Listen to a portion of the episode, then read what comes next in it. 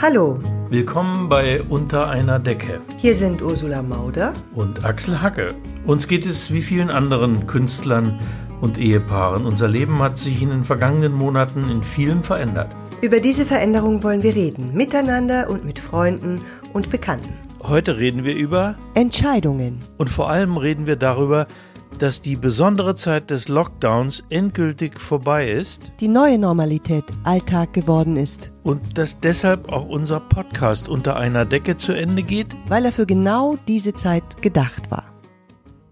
Das Thema Entscheidungen hat ja verschiedene Ebenen. Äh, Eine übergeordnete, die uns alle betrifft, wenn es um die Entscheidungen geht, die ja diese vier Monate sind es jetzt, oder? Vier vergangenen Monate mit Anfang des Lockdowns äh, geprägt haben und gekennzeichnet haben. Aber es hat auch eine ganz persönliche Ebene für uns.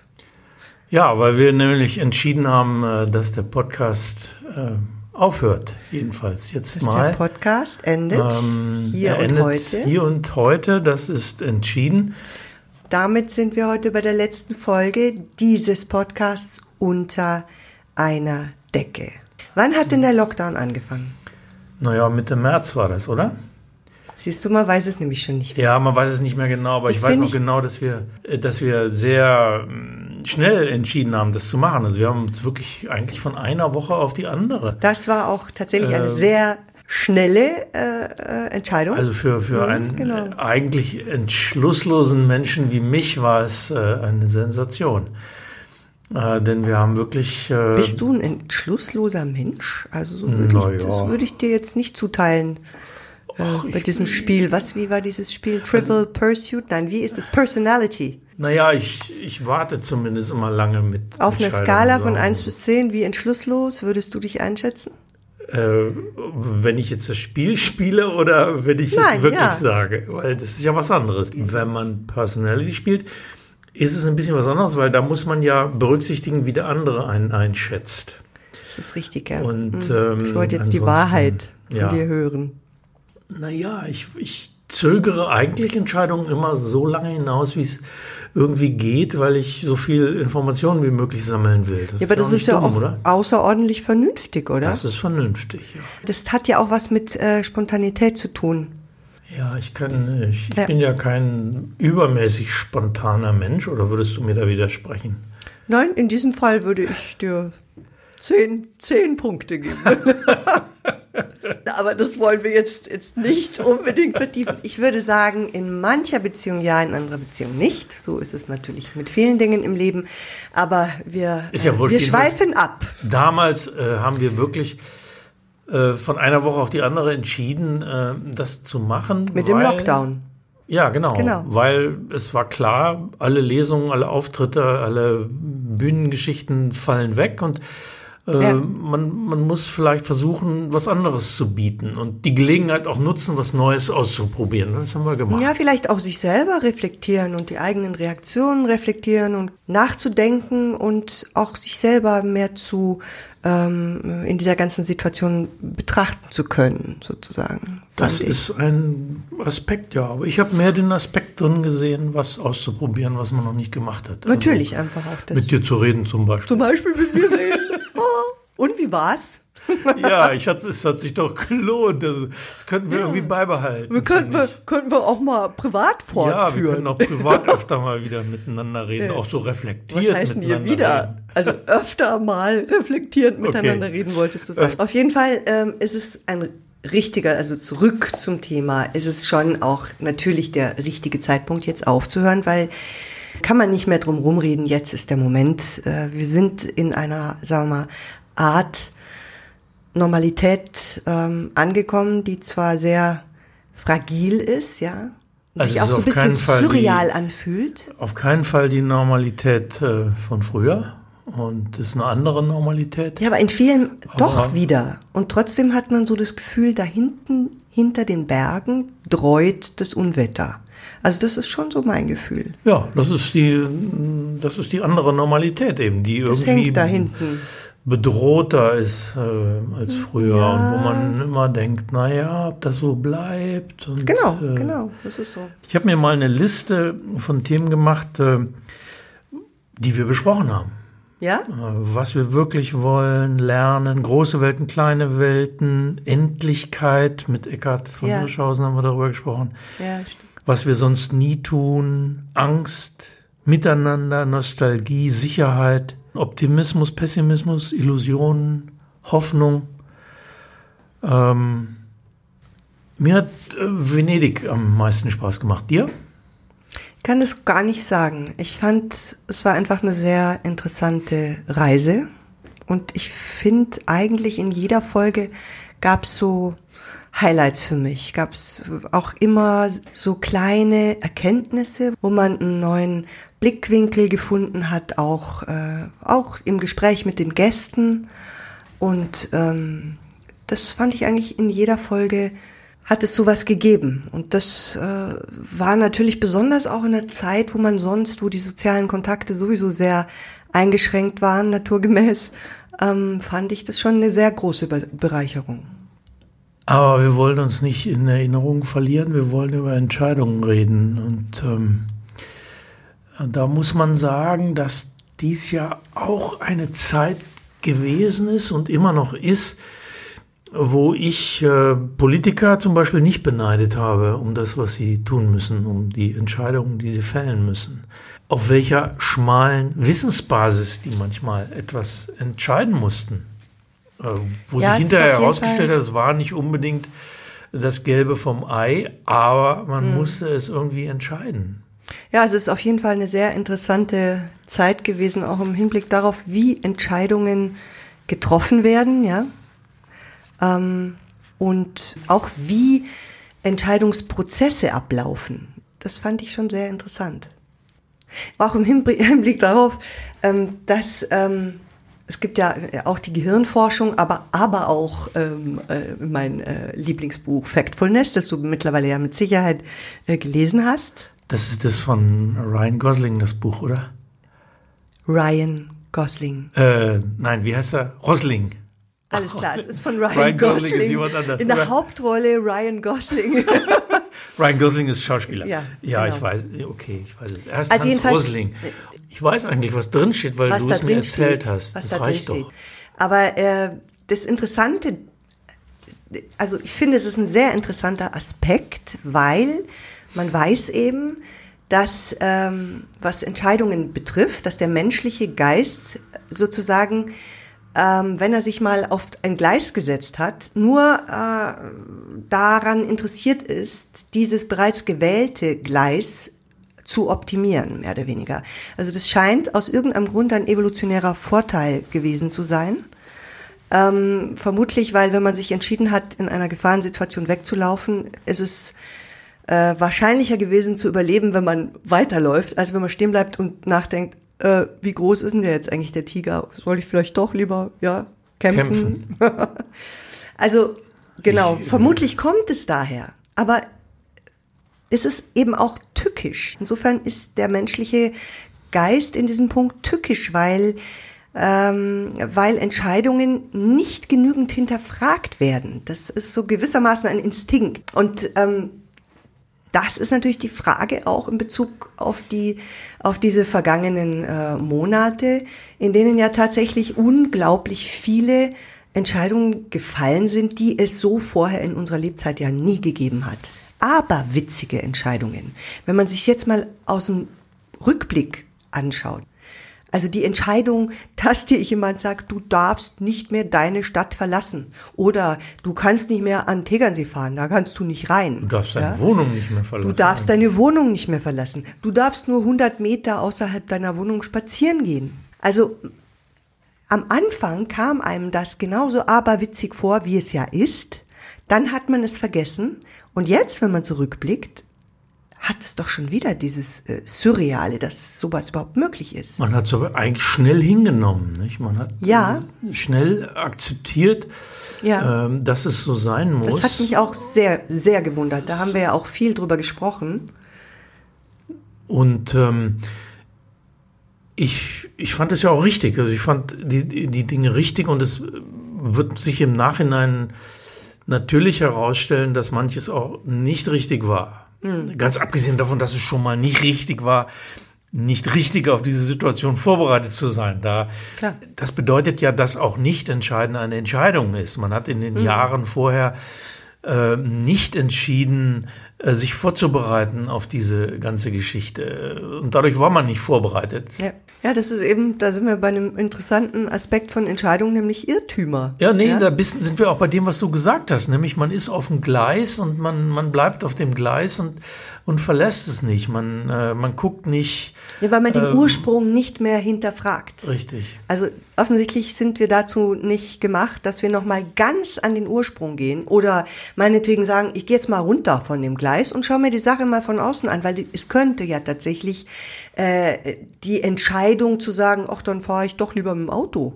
Oder ich nehme den Weg da drüben, auch wenn der äh, zunächst mal steil ausschaut und, und äh, nicht besonders äh, gut zu begehen, ja. Ja, ein bisschen also, weicht man ja auch dem Unangenehmen aus, ja. Es ist halt unangenehm, sich vorzustellen, man könnte von einer Viruspandemie heimgesucht werden und dann ja, denkt man lieber auch, nicht dran. Ja, richtig, was auch immer die Gründe sein mögen, so eine Entscheidung eben so zu fällen. Es wäre auf jeden Fall oder es ist auf jeden Fall nützlich, immer wieder mal an den Ausgangspunkt ähm, zurückzukehren, weil sonst kann man sich tatsächlich verfangen in Irrtümern, die dann womöglich ähm, ja nicht mehr so leicht ähm, entwirrt werden können. Naja, mit den Irrtümern ist es, ist es ja so, dass sie dazu da sind, dass man aus ihnen lernt. Also es bringt ja nichts, äh, nicht bringt zumindest nicht allzu viel, jetzt zurückzublicken und sich irgendwelche Fehler vorzuhalten, sondern es geht eigentlich darum, im Vorausblicken aus diesen Fehlern vielleicht äh, was zu lernen oder die Dinge irgendwie besser zu machen. Ja, besonders ist es ja auch immer interessant im, äh, im privaten Bereich, also auch in ganz äh, in Beziehungen, die man hat, äh, Freundschaften, die man hat, dass es wichtig ist, immer mal wieder innezuhalten und ähm, sich zu fragen, wo hat das eigentlich angefangen? Wo ist der Zug losgefahren? Wo hätte man äh, sagen können, halt, mal kurz aussteigen, mal ganz kurz nachdenken. Das, ähm, man kann nicht oft genug, finde ich, sich das vor Augen führen. Aber in diesem speziellen Fall jetzt ist natürlich genau das das Problem gewesen. Man konnte nicht innehalten, ja. Und das hat die Entscheidungssituation für alle Menschen, die in, in den Entscheidungspositionen waren, unfassbar erschwert. Und da muss man natürlich sagen, wenn man jetzt so ein Interview liest wie von dem Spahn vorgestern, äh, der sich dann hinstellt und sagt, ja, klar haben wir Fehler gemacht. Klar war das ein Irrtum. Ja. Äh, das ist was, das möchte man ja doch einfach sehr gerne öfter hören. Das äh, hat mich auch, das hat das Interview ähm, im Spiegel war das, das hat mir auch ganz gut gefallen, weil er sehr offen und ehrlich, meinem Eindruck nach, für einen Politiker ungewöhnlich ja. offen und ehrlich darüber gesprochen hat, dass Entscheidungen auch falsch sein können. Ja. Das ist aber am allerwichtigsten. Und dass es dann nicht um Schuldzuweisungen gehen kann. Ja, gut, das kann man natürlich aus Eigeninteresse auch sagen als Politiker, aber es, es, geht natürlich Stimmt, auch ja. darum, ähm, und das ist das Wichtigste eigentlich, glaube ich, dass wir lernen können, dass Entscheidungsprozesse transparent sein müssen. Man muss schon wissen, warum sind Entscheidungen getroffen und worden und wie sind sie getroffen worden? Ja, nur und, transparent waren die ja. Das kann man in diesem Fall ja niemandem ja, vorwerfen. Das ist ja auch es richtig. Gab, äh, das, das, unterscheidet ja auch ähm, eine, eine Demokratie von, von anderen Staatsformen. Natürlich. Sollte es zumindest unterscheiden, dass, dass klar wird,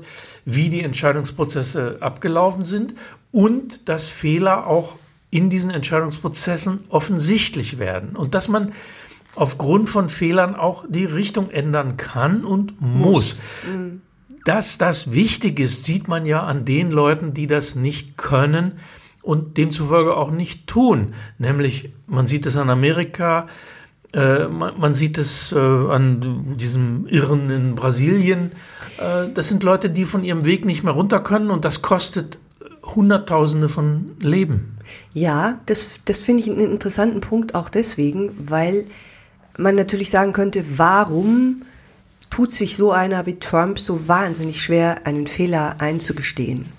Und ähm, ich vermute, das hat damit zu tun, dass er sich das einfach nie hat leisten können. Also wenn man erwartet ja jetzt auf dieses Buch von seiner Nichte, äh, das auch so ein bisschen diese Familiengeschichte äh, der Trumps inklusive Vater beschreiben wird. Und man muss ja auch Trump zugestehen, dass er eine Kernfamilie hat, aus der er kommt und wo er irgendwie Beschädigungen und Beeinträchtigungen mit in sein Leben nimmt. Und es könnte eben eine sein davon, dass er genauso wie die vielen Menschen, die ihn wählen, ähm, ein Eingeständnis von Fehlern als absolute Selbstvernichtung wahrnehmen musste und es vielleicht auch deswegen tut, immer noch tut. Also Wobei ich es ein bisschen satt habe, mich mit der Psyche von. Äh, das kann Trump schon sein, aber es geht ja auch nicht nur um Trump. Schon. Es geht ja nur einfach darum, die, es geht doch eigentlich um die Frage, ähm, was für ein Bewusstseinszustand muss ein Mensch haben oder was soll man auch selber anstreben für einen Bewusstseinszustand, um in der Lage zu sein, zu wagen, zu sagen, ich habe diesen Fehler gemacht, ich werde diesen Fehler überleben und wir beide sitzen damit jetzt, oder wir alle, wie auch immer, welche Situation es ist, sitzen im gleichen Boot und müssen jetzt mit der Tatsache, dass ich diesen Fehler gemacht habe, umgehen. Und das kannst du aber nur, wenn du irgendwann mal gelernt hast, okay, ob das in deiner Kindheit ist oder ob du dir das später selber äh, erschlossen hast durch dein Leben, ähm, dass du es irgendwann mal gelernt haben musst. Und das ist ein total wichtiger Punkt, dass man das, glaube ich, auch äh, miteinander üben muss, auch mit den Kindern üben muss, äh, ihnen klar zu machen, du kannst, äh, du kannst Fehler machen, das ist nicht so schlimm, du musst nur lernen aus den Fehlern, du musst genau. bereit sein. Aber das ist äh, schwer, das mit, mit das irgendwie Millionen was, was, von Wählern Ja, aber das, üben. deshalb macht das so, hat, hat so ein Mann wie den Trump sicher auch attraktiv gemacht für, für solche Leute, diese, äh, diese Unfehlbarkeit dieses Gefühl, äh, ja. das er ausstrahlt, ich bin unfehlbar, ja, ich genau. mache alles richtig, ja. Ja gut, das ist natürlich diese klassische Alpha äh, Wolf. Ja, aber das ist etwas, was man aus der aus dieser Situation vielleicht jetzt auch mal äh, endgültig doch lernen kann, das glaube ich nicht, dass das nicht sinnvoll kann. ist, dass es idiotisch ist, äh, sich so zu verhalten. Äh, das sieht man ja, es ist geradezu tödlich. Und das ist, glaube ich, was, was, was man doch den Menschen irgendwie beibringen muss. Mach, Aber es ist auch macht lieber was falsch, als dass ihr nichts macht und, ja. äh, und lernt daraus, ja. Also ich muss nochmal zurückkommen zu dem Punkt vorher, wie absurd das ist, ja. Ich glaube, dass viele Leute jetzt sich das schon nicht mehr vorstellen können. Was? Naja, dieses so beispielsweise durch so eine politische Entscheidung absolut von heute auf morgen total eingeschränkt zu werden. Ja, ich meine, man schaut ja auf diese, auf diese Zeit Mitte März, also was, wir sind jetzt äh, Mitte, wir sind Juli. Mitte Juli. Äh, das sind also äh, vier Monate her. Ja. Ähm, da schaut man schon so ein bisschen ähm, nostalgisch fast drauf zurück. Ja, ja man, man kann viele Sachen schon gar nicht mehr so. Naja, man kann sich schon noch erinnern, man kann sich schon noch nachvollziehen, aber ein bisschen ist es schon ist man schon gerührt äh, davon, wie das. Also ich weiß gerührt? nicht. Naja, irgendwie schon. Also wenn ich daran denke, dass ich damals äh, eine Kolumne geschrieben habe äh, im SZ-Magazin über diesen Ausweichtanz, äh, den man auf den Bürgersteigen vollführt hat, weil man, weil man plötzlich Angst hatte vor den ja. Atmen Stimmt. Der anderen. Ja. Lies es doch mal vor. Ich habe auch gerade ja. dran gedacht, du ja, hast ja, wirklich einige raus, Kolumnen auch aus der Zeit. Man redet schon, als wäre das irgendwie Jahrzehnte her. Aber ähm, also das ist da wird man merken, dass das im Rückblick äh, tatsächlich einem jetzt schon sehr, sehr lang herkommt. Ja. Das war Heft 14 des SZ-Magazins. Also es war glaube, so Anfang April, sagen wir mal so, ne? Ja. Das sind nun Tage, an denen man nach dem behördlich genehmigten Besorgungsgang oder auch einer ausgedehnten Solo-Frischluftschnappung in die mittlerweile auswendig gelernten vier Wände zurückkehrt und Gertraud Kietz 1948 veröffentlichte Dissertation Der Ausdrucksgehalt des menschlichen Ganges aus dem Regal zieht und sich vertieft. Kietz war Kindergärtnerin und Psychologin und ging in ihrer Schrift unter anderem der Frage nach, wie sich Persönlichkeitsmerkmale eines Menschen in seiner Art zu gehen ausdrücken. Beispielsweise wird eine Frau zunächst so charakterisiert, voller Leistungsstreben, vitalkräftig, bewegungsfreudig, unternehmungslustig, künstlerisch, geneigt, schönheitsbedürftig. Dann die Beschreibung ihres Ganges. Ein sehr harmonischer, sportlich frischer Gang voll gymnastisch schwingender Elastizität. Keine Bewegung ist isoliert, sondern alle verschwingen durch den ganzen Körper, bis sie in leise federndem Vibrieren verebben. Ja, schön, schön. Aber gerade draußen auf der Straße beobachtete man eine neue Art zu gehen, eine Art langfristig geplantes Vorwärtsstreben bei gleichzeitig maximaler Aufmerksamkeit für andere in erhöhter Bereitschaft zum raschen Ausweichen, ja zu plötzlichen Ausfallschritten. Manche haben ihrer Fortbewegung ein Element des Verhuschten hinzugefügt. Im Treppenhaus kauerte sich eine Unbekannte das Gesicht zur Wand, stumm unter den Absatz, während ich, der Verursacher ihrer Angst, zwei Treppenstufen auf ein einmal nehmend, bei gleichzeitig angehaltenem Atem mich treppauf aus dem Staub machte. Draußen jedoch ist nun Platz.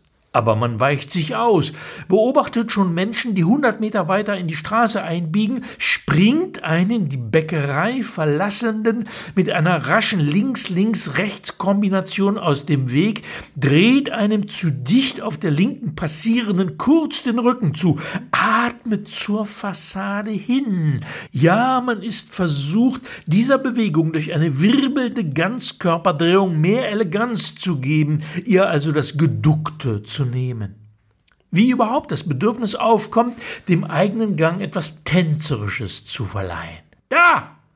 Wer wartet dort im Hauseingang? Was ist sein Begehr? Unwillkürlich verfallen wir in einen Tango, Schritt, Schritt, Wiegeschritt, auf wenigen Pflastersteinen so quasi in Bewegung verharrend, Schritt seit Schließ, wie im Club El Social in Montevideo. Hola! Er antwortet mit einem Twist auf der Stelle und gibt so zu erkennen, dass er Vorfahrt gewährt und zu warten gedenkt. Wir reagieren mit beschwingten Walzerschritten, um vorbeizukommen. Die Partnerin drehend. Ach so, die geht ja zwei Meter hinter mir. Also, wir lassen die Bewegung behutsam verschwingen, endlich in leise federndem Vibrieren verebben. Und weiter. Franz Hessel, den zu zitieren Pflichtprogramm ist, wenn man sich übers Gehen äußert, weil er 1929 mit Spazieren in Berlin ein Standardwerk verfasst hat, schrieb über das Vergnügen, in belebten Straßen zu flanieren. Man wird überspült von der Eile der anderen. Es ist ein Bad in der Brandung. Nun gibt es keine Eile mehr, keine Brandung. Es gibt nur Furcht vor dem Atem der anderen und das sich daraus ergebende Gehen als Tanz, als gemeinsam mit allen Anwesenden auf den Trottoirs ausgeführte Ausgangsbeschränkungschoreografie. nie jene zwei Meter Lücke unterschreitend, in der virengesättigten Aerosolen aufs Pflaster zu sinken Gelegenheit gegeben wird. Gertraud Kietz fand auf den ersten Seiten ihrer Arbeit zig Synonyme für das Gehen. Stelzen, Schreiten, Eiern, Stiefeln, Bummeln, Wanken, Schwanken, Schlurfen, Tippeln. Wir fügen das Koronieren hinzu, allein und doch gemeinsam mit allen anderen. Man sollte Musik von den Balkonen dazu spielen, bis alles vorbeigegangen ist und auch danach. Wahnsinn. Was? Kommt einem so lang her schon vor. Ja, ja. Das ist ja wirklich verrückt. Ich, ich, ach Gott, ich wünsche mir, dass es eine Zeit ist, wo man tatsächlich irgendwann einfach nur zurückblickt, ohne dieses äh, unterschwellig bedrohliche Gefühl. Aber das naja. ist etwas, was ich, ähm, was ich, ja, ich weiß es nicht, ob uns das je wieder verlassen wird, dieses Gefühl, äh, bedroht zu sein. Das, ist, Das glaube ich ähm, schon, wenn die Impfung da ist. Na wenn, gut, dann kommt, wenn das Medikament da ist, dann ja gut, kann man sagen, natürlich kommt das nächste Virus, dann kommt ein Bakterium, das äh, gegen das man kein Mittel mehr hat, weil wir diesen Irrsinn der äh, Tiermästung mit Hilfe von Antibiotika Okay, ja, mhm. praktizieren. Ja, ich meine, das sind Entscheidungen, das sind, wir waren ja bei Entscheidungen und das sind Entscheidungen, die man jetzt auch wirklich treffen muss. Das kann so nicht bleiben. Also, Mhm. was bedeutet das für uns alle? dass man an das Unangenehme denken muss, dass man es im Kopf behalten muss und dass man von der Politik mit der Wählerstimme, die man hat, einfordern muss, dass hier Vorsorge getroffen wird und dass die Dinge abgeschafft werden, die zu solchen Situationen führen, wie du sie gerade beschreibst.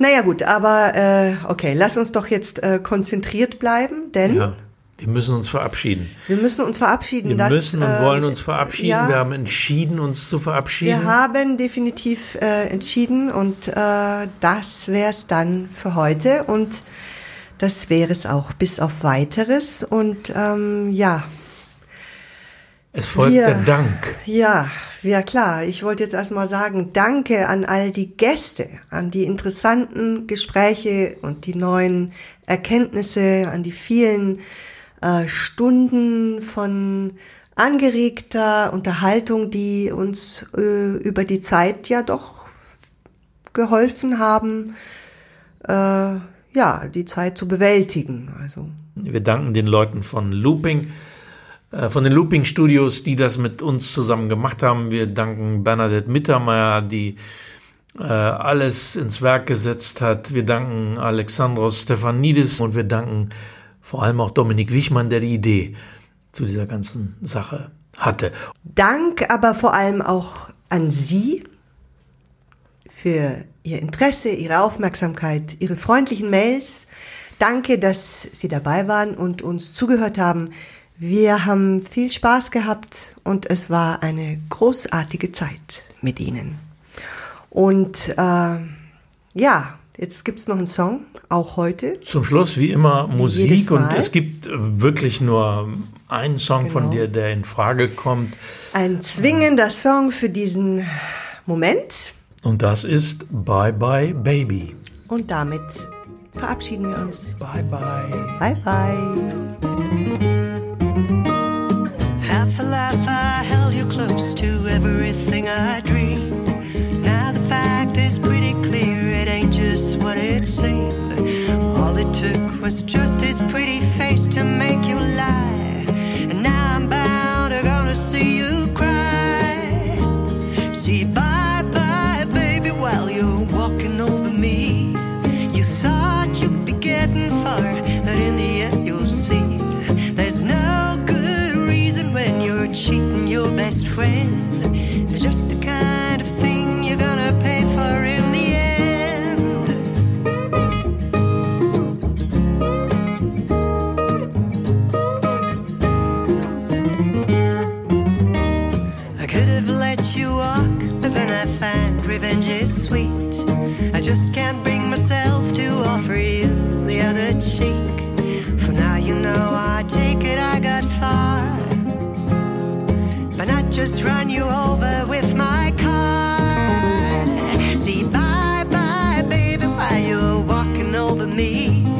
You thought you'd be getting far, but in the end, you'll see. There's no good reason when you're cheating your best friend.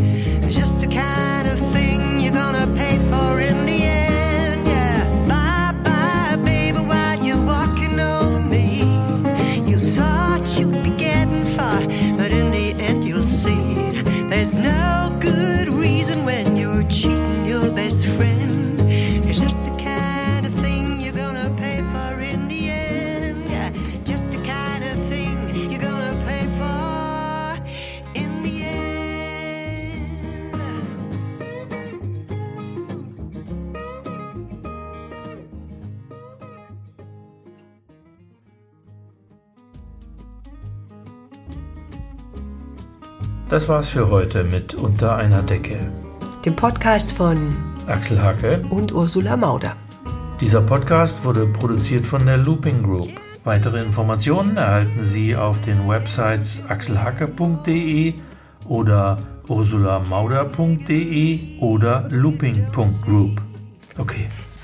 Wie Nachrichtensprecher. ja, ich würde es nochmal sagen. Ohne Nachrichtensprecher. Wer macht das erste? Du? Nee, ich, ne? Mir wurscht. Okay, dann soll ich meinen Satz noch einmal? Jetzt sagst du deinen Satz nur mal. Wir. Oh Gott. Oh. Ha, Den Desinfektionssprecher. letzten Geräusch. Ja, psch. Das Genau, reicht. das reicht. Okay. Das reichen, das reichen. Let's go.